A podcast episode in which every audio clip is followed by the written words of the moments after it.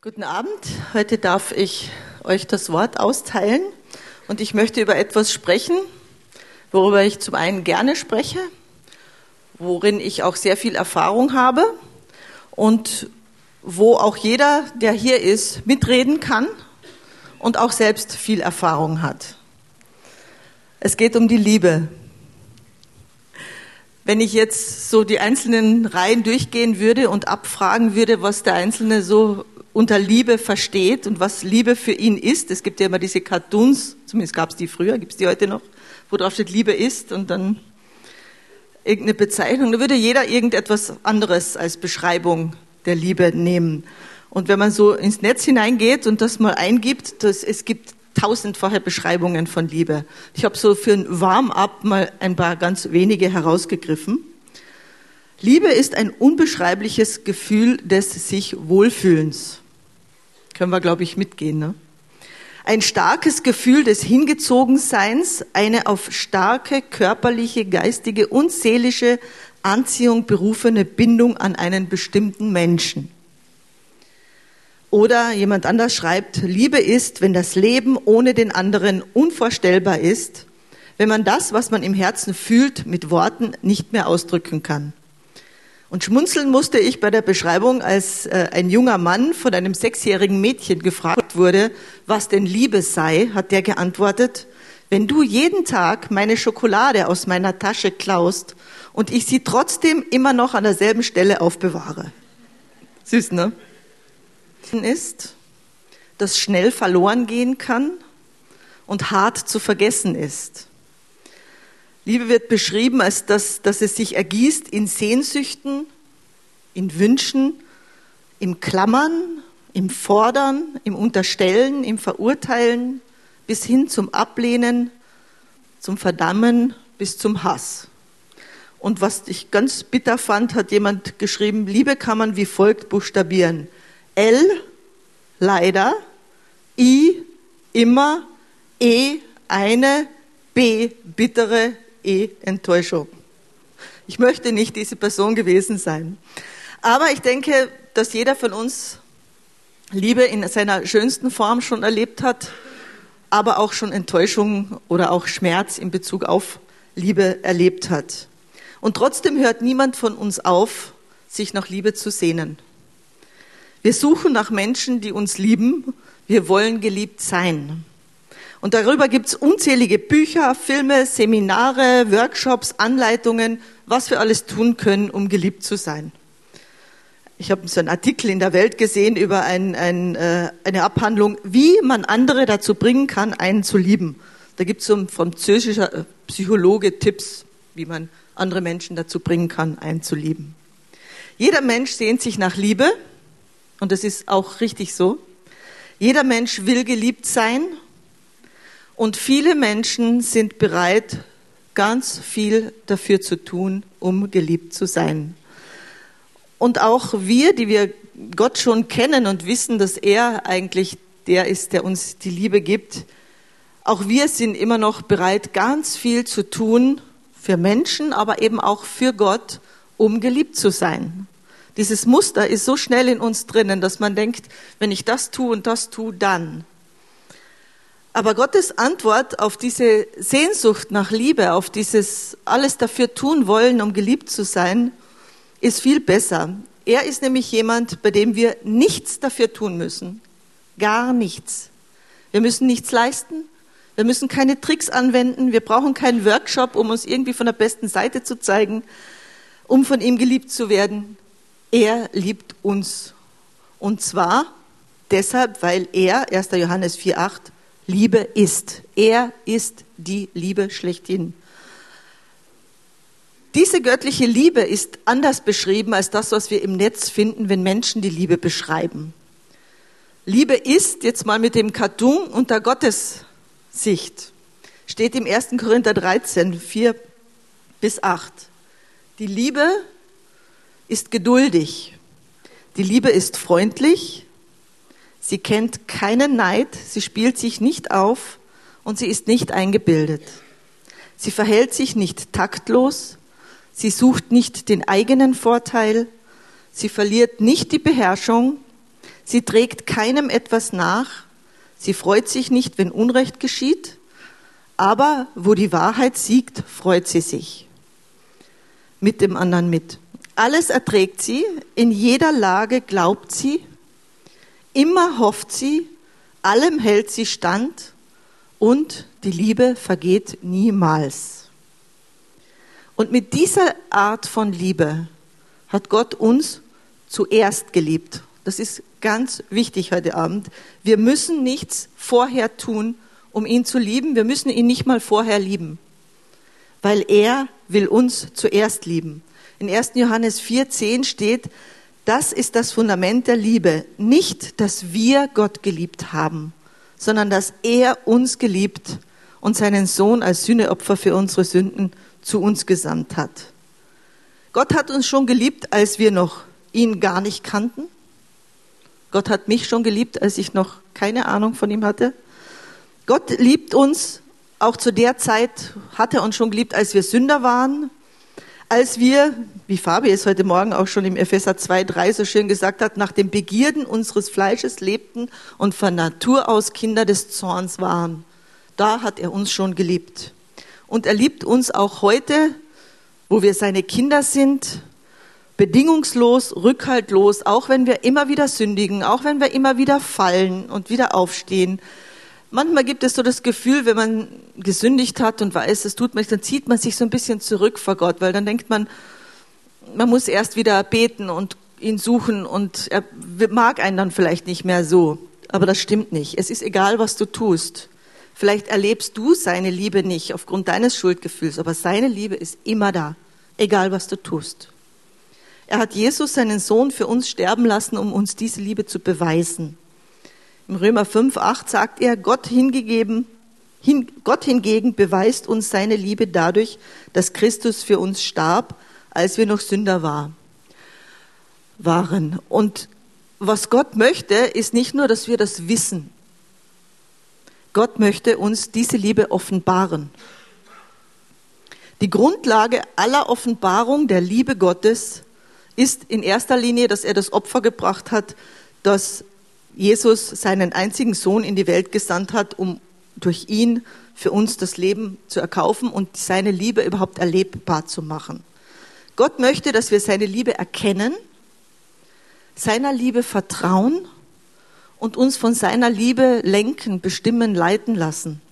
Im 1. Johannes 4, 16 steht, wir haben erkannt, dass Gott uns liebt. Also nicht nur gewusst, erkannt, dass Gott uns liebt und haben dieser Liebe unser ganzes Vertrauen geschenkt. Gott ist Liebe und wer sich von der Liebe bestimmen lässt, lebt in Gott und Gott lebt in ihm. Und das meint er genau so. Wir sollen seine Liebe nicht nur mit dem Verstand bejahen und wissen, sondern wir sollen ihn glauben, erkennen, erfahren, erleben, fühlen. Fabi hat heute Morgen im Gottesdienst oder zum Ende der Anbetung ein Wort gehabt, wo ich denke, das gilt auch für heute Abend ganz genauso. Er hat gesehen, dass Gott Herzen, die zu Stein geworden sind, zerbrechen möchte, um Gott wieder fühlbar und erlebbar zu machen. Wir können, wenn wir verletzt, äh, verletzt wurden, aus welchen Gründen auch immer, wir können so hart werden innerlich, dass wir auch nicht mehr fühlen. Und das ist dann wie so ein steinernes Herz. Und das möchte Gott heute Abend, wenn das bei jemandem vorhanden ist, zertrümmern und wieder fühlbar machen. Gott sehnt sich danach, uns seine Liebe zu offenbaren, und zwar in verschiedenen Formen, durch Erkenntnis, durch Glauben und Vertrauen, durch geistliches Sehen, also ich nenne das offene Visionen, oder durch Träume und geschlossene Visionen. Als ich Geschlossene Visionen sind auch wie ein Traum, man hat die Augen zu. Bei offenen Visionen sieht man die geistliche und die natürliche Welt gleichzeitig. Das ist so der Unterschied. Als ich Jesus kennengelernt habe, das war mit 29 Jahren, ich hatte vorher ein wüstes Leben in der Welt, das könnt ihr mir glauben. Ich kam mit diesem Leben zum Ende und landete in einer Depression, lag drei Tage im Bett und wenn ich die Kraft gehabt hätte, hätte ich mich umgebracht. Konnte ich nicht. Und mein Bruder hat mir von Jesus erzählt. Und dann habe ich wirklich in einer Innenvision, es war nachts, ich lag in meinem Bett, den Psalm 18, 17 sprichwörtlich erlebt. Er streckte aus der Höhe seine Hand aus, ergriff mich und zog mich heraus aus den Wasserfluten. Ich war in dieser Innenvision in einem riesengroßen Wasser, wie so ein großer See drinnen, alles dunkel, alles schmutzig und ich wusste, das war mein Leben. Es war schmutzig, es war aus, es war irgendwie gelebt. Und da kam Gott und hat mich herausgehoben und hat mich umschlungen mit seinen Armen und ich habe die wirklich körperlich gespürt. Das war aber gar nicht so das Faszinierende. Das Schönste war, dass durch diese Arme eine Liebe in mich hineingeströmt ist, wie sie unbeschreiblich ist. Das ist die Liebe, die Gott für uns hat. Und wenn du die erlebst, das ist nicht vergleichbar mit dem, wie wir einander so lieben können. Es ist deshalb nicht schlecht. Natürlich, wir leben in dieser Welt, wir hantieren mit dem, was wir bekommen haben, aber die Liebe Gottes geht bei weitem drüber hinaus und er möchte uns das erleben lassen er lässt es auch kleine Kinder schon erleben.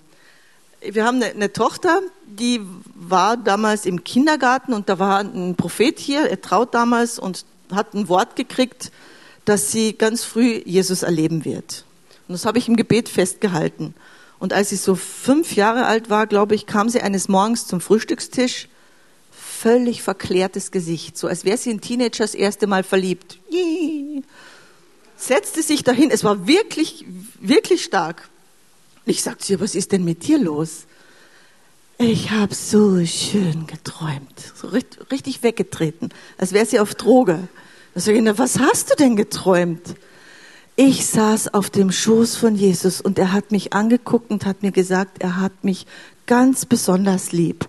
Und da kam etwas mit, was mich an diese Umarmung erinnerte, die ich selbst hatte. Und ich wusste, sie hat etwas von Jesus offenbart bekommen, von dieser Liebe Gottes offenbart bekommen. Ich habe dann tagelang, jedes, jeden Tag einmal, habe ich sie gefragt, weißt du noch, was du geträumt hast? Ich wollte, dass sie das so oft erzählt, dass sie es nie vergisst. Und irgendwie am dritten oder vierten Tag hat sie mir dann das, dieselbe Geschichte wieder erzählt. Und dann schaut sie mich an und sagt, aber weißt du, Mama, der hat gar nicht seinen Mund aufgemacht. Und ich habe trotzdem verstanden, was er gesagt hat. Das hat mich so berührt, weil man Gott erleben muss, um das zu beschreiben, dass er den Mund nicht aufmachen muss. Und trotzdem sieht man ihn und weiß, was er sagen möchte. Also Gott selbst ist der, der uns seine Liebe offenbaren will, so dass wir sie erfassen, erleben, fühlen. Und das ist stärker als alles, was ihr als menschliche Liebe je erlebt habt. Mit Sicherheit sind Menschen unter uns, die dasselbe erzählen könnten.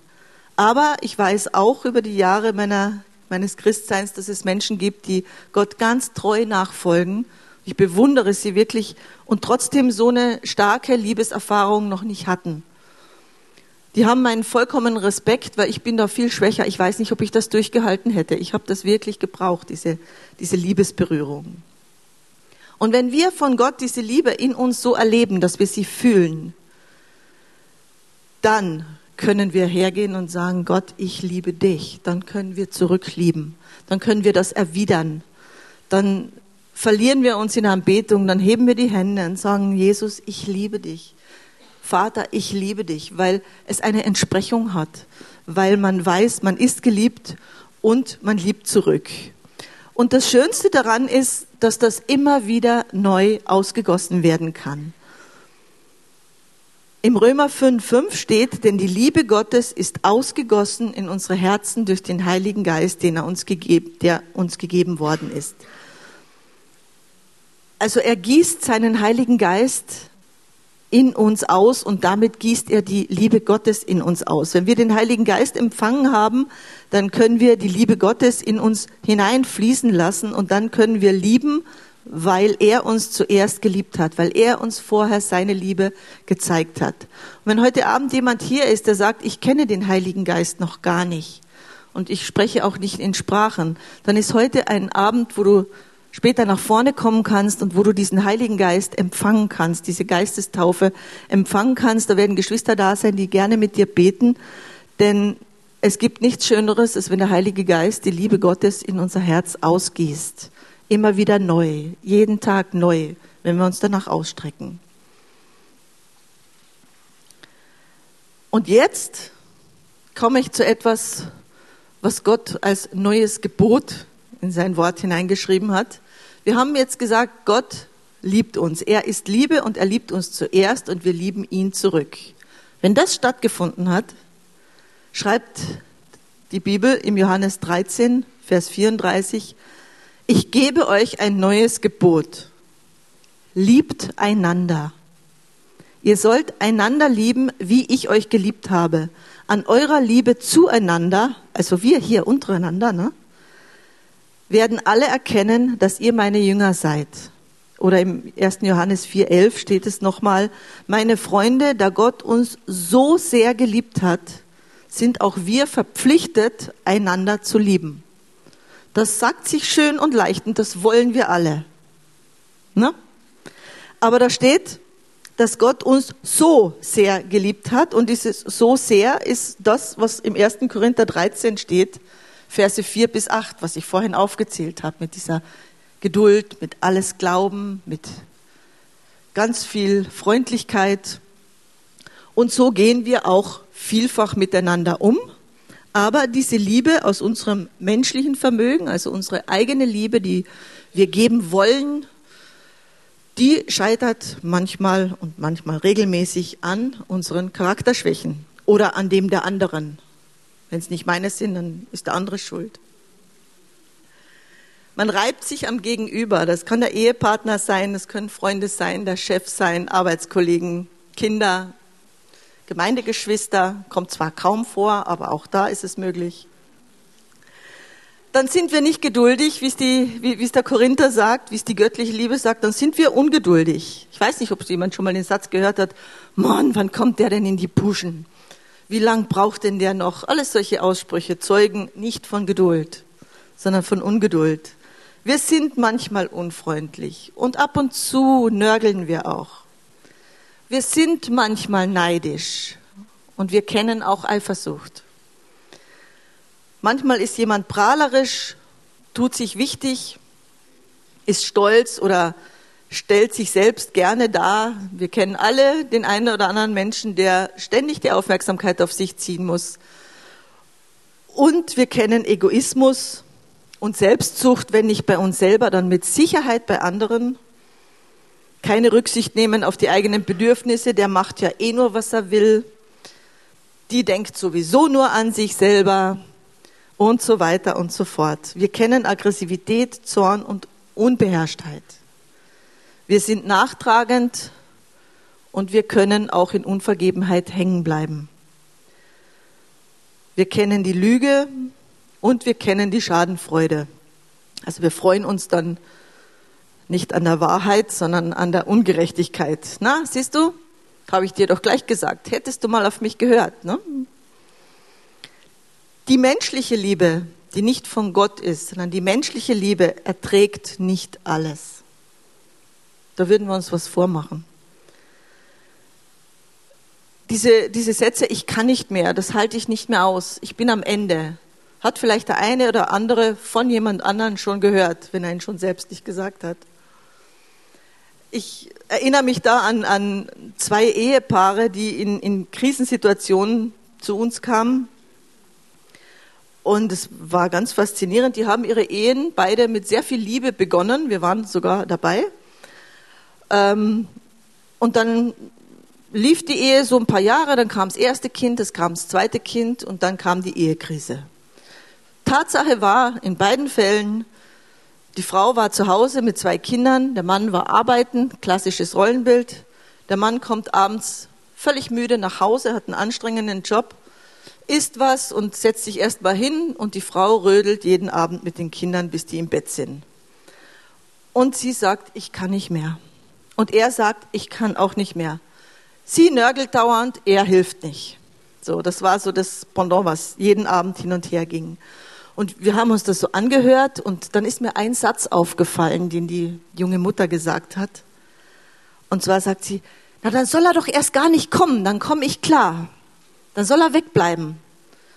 Dann sage ich, das verstehe ich jetzt nicht. Wenn du nicht mehr kannst, wenn du so die Hilfe brauchst von ihm, dann ist dir ja auch nicht geholfen, wenn er wegbleibt. Doch, weil wenn er nicht da ist, dann kann ich das, dann habe ich meine Routine und dann bringe ich die Kinder ins Bett. Dann sage ich, okay, das heißt, du bist jetzt gar nicht so sehr von der Arbeit mit den Kindern überfordert und am Ende, sondern mehr mit dem, dass deine Erwartungen an deinen Ehemann sich nicht so erfüllen, wie du es brauchst. Dann hat sie mal geguckt. Ja, und wenn du diese Erwartung Gott abgibst und Gott darum bittest, dass er dir seine Kraft und seine Liebe gibt und dir hilft, Dinge in Liebe auch zu ertragen oder auch dem Ehemann eine Pause zu gönnen, wenn er heimkommt von der Arbeit, vielleicht geht's dann leichter. Der Ehemann hat dann in diesem Setting auch zugegeben, wurde ihm gerade so klar, dass er in der ganzen Zeit wo sie dann so unzufrieden war und wo das alles so kriselte, natürlich immer ein bisschen länger Überstunden gemacht hat. Ne? Man kommt nicht gerne nach Hause, wenn nur Nörgelei auf einen wartet und Unzufriedenheit. Das hat er nicht bewusst gemacht, aber er hat gemerkt, okay, haben Ratschläge gegeben, haben gesagt, was sie machen sollen und sie sind gegangen und wir haben die, glaube ich, ein halbes Jahr nicht gesehen. Die sind nicht aus unserer Gemeinde, sonst würde ich es nicht erzählen. Aber ich habe die Mutter vor kurzem in irgendeinem Setting getroffen, wo, wo eine Veranstaltung war, eine christliche, und sie kommt auf mich zu und umarmt mich und sagt, weißt du, wir haben das einfach gemacht. Ich mache jetzt einfach meine Arbeit und wir haben so viel Frieden zu Hause und wenn er heimkommt, er hilft mir mehr, als ich dachte. Und war wirklich glücklich. So einfach kann es manchmal sein. Also die menschliche Liebe hat Grenzen, sie erträgt nicht immer alles, aber es gibt dann bei Gott immer eine Lösung, wenn man möchte. Die menschliche Liebe glaubt nicht alles. Wir sind manchmal misstrauisch, kontrollieren und haben kein Vertrauen.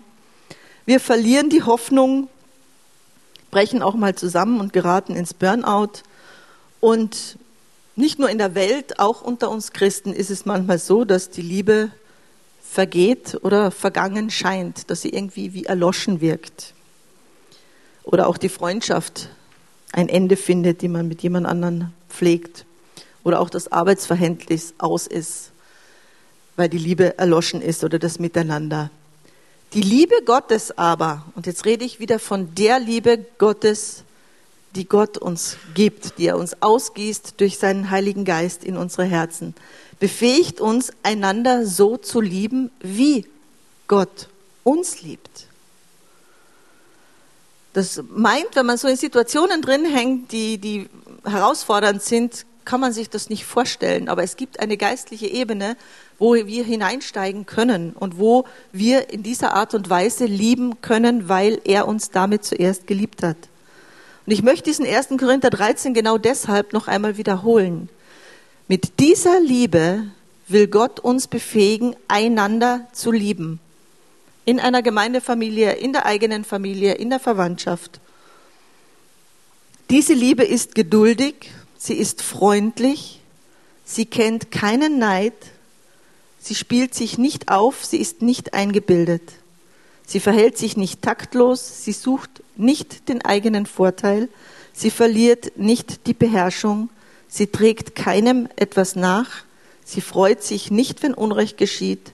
Aber wo die Wahrheit siegt, freut sie sich mit. Sie erträgt alles. Sie glaubt alles. Sie hofft alles. Und die Liebe, diese Liebe hört niemals auf. Und diese Liebe ist das göttliche Geheimnis einer jeden guten Ehe und Beziehung, die es gibt. Wir werden nie perfekt sein. Wir werden nie an der Stelle sein, wo wir miteinander leben können, ohne dass nicht irgendwelche Schwachstellen sich reiben. Das ist eine Illusion. Und das müssen wir auch nicht. Wir müssen nicht perfekt sein. Wir haben jeder so seine Eigenheiten. Aber wir können trotzdem mit Gottes Hilfe einander lieben. Und, wie Fabi das heute Morgen so schön gesagt hat, eine zweite Meile auch manchmal mitgehen, wenn wir nicht möchten. Matthäus 5, 41. Und wenn jemand von dir verlangt, eine Meile mit ihm zu gehen, dann geh zwei mit ihm. Wenn an dich Anforderungen kommen, die du eigentlich beenden möchtest, dann gibt Gott dir die Kraft, noch weiter mitzugeben. Gottes Liebe befähigt uns, durch den Heiligen Geist eine Person im Innersten mit Gottes Augen zu erfassen. Und das ist das, was, was diese Liebe Gottes auch macht, dass wir unabhängig von den Schwächen, die wir im realen Leben wahrnehmen, Gott uns für das Gegenüber einen Blick geben möchte, den er auf die Person hat. Und da er Liebe ist und diese Person liebt, wird er einen Abdruck seiner Liebe für die Person in unser Herz geben. Ich habe das mal in einer ganz interessanten Art und Weise erlebt, wo, wir dieses, wo mir dieses Wort 2. Korinther 5, 16 so stark geworden ist. So kennen wir denn nun niemand mehr nach dem Fleisch. Oder im Römer 8 steht auch, ihr aber seid nicht im Fleisch, sondern im Geist. Ich war auf einer prophetischen Konferenz, das ist sicher 15 Jahre her, da hatten wir hier in der Gemeinde das prophetische Team übernommen. Und da gab es ein Leitungsteam und eine Leiterin auf dieser Konferenz. Und ich sah sie und ich wusste, die Chemie stimmt so nicht ganz. Passiert mir selten, aber das war wirklich herausfordernd für mich. Sie hatte, wir waren da glaube ich zwei Tage zusammen und ähm, ich musste mich wirklich vor den Herrn demütigen, um da gut durchzukommen, um keine richtenden und zynischen Gedanken zu haben und so weiter. Also die, die Dame hat mich herausgefordert. Und dann war die Konferenz zum Ende gekommen und in der letzten Abschluss, äh, letzten Abschlussgottesdienst sagt dann diese Person, dass wir zum Schluss uns alle in Gruppen zusammenstellen von fünf, sechs Leuten und füreinander prophetisch dienen. Ratet mal, in welcher Gruppe ich gelandet bin. Ja. Da stand ich nun und versuchte mein Herz zu bewahren und ich möchte, okay, zuerst habe ich gedacht, ich gehe auf Toilette, ziehe mich raus, habe ich aber nicht. Ich habe dann gesagt, Herr, du musst mir helfen. Und dann ist genau das passiert. Ich hatte wirklich, ich habe mich nicht danach ausgestreckt. Ich hatte ein Wort der Erkenntnis für ihr Familienleben, habe ihr eine ganz konkrete Frage gestellt. Sie guckt mich an und eröffnet mir, so sagt, dass es so ist und ich rede dann weiter, dieses prophetische Wort und was in mir entstanden ist, ist alles, was ich von ihr als Leitungsperson gesehen habe, ist abgefallen. Ich habe sie in ihrem, ihrem eigenen Leben erkannt und habe sie mit den Augen gesehen, wie Gott sie sieht. Und ich habe sie leider seitdem nie wieder getroffen. Aber ich bin von dieser Konferenz weggefahren und wusste, ich mag diese Frau. Ich liebe diese Frau. Sie ist eine wertvolle Frau. Und alles, was vorher an Gedanken da waren, war wie ausgelöscht. Und das ist etwas, was Gott uns immer wieder geben kann, wenn wir an unsere Grenzen stoßen und uns aufmachen. Er wird uns seine Liebe für die Menschen geben. Und wenn sie so nicht einfach kommt, dann Bete für die Person. Prophetisches Gebet ist immer gut. Gott wird dich hineinführen in eine Sichtweise der anderen Person und du wirst sie lieben. Und auf dieser Ebene, auf dieser geistlichen Ebene, sind wir wirklich in der Lage, einander so zu lieben, wie Gott uns liebt. Das war alles, was ich euch heute Abend weitergeben wollte. Was wir jetzt machen, die Erbetungsgruppe kann schon nach vorne kommen. Ich möchte, dass wir in einem ersten Teil genau das machen, dass wir nichts machen. Also die Anbetungsgruppe hat schon was zu tun, aber ich möchte euch alle hier bitten, nichts zu tun, die Augen zuzumachen. Ich werde ein Gebet sprechen, den Heiligen Geist einladen und dann erwartet einfach innerlich, wie Gott zu euch redet, dass er euch seine Liebe zeigt, dass er diese, dieses steinerne Herz aufbricht, wenn es da ist oder dass er in seiner Art zu Einzelnen redet und ihr euch erkannt und geliebt fühlt. Ich bin mir sicher, dass Gott seine Liebe ausgießen möchte, weil es seine Sehnsucht ist, jedes einzelne Herz hier zu erreichen. Und in, nach dieser Zeit wird die Gemeindeleitung und jeder, der hier im prophetischen Team ist, nach vorne kommen und wird für euch auf Gott hören, was er noch an Worten für euch hat, die von seiner Liebe zeugen. Herr, ich möchte dir danken, dass du Liebe bist und dass du lieben kannst, wo unsere Liebe zu Ende geht, dass deine Liebe größer ist.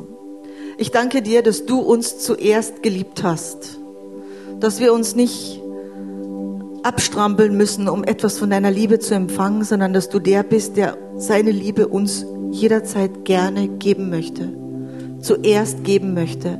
Danke, Herr, dass du jetzt kommst und dass du uns liebesfähig liebst, dass du deinen Heiligen Geist durch die Reihen gehen lässt und Liebe austeilen lässt, jeder so, wie er es versteht und braucht.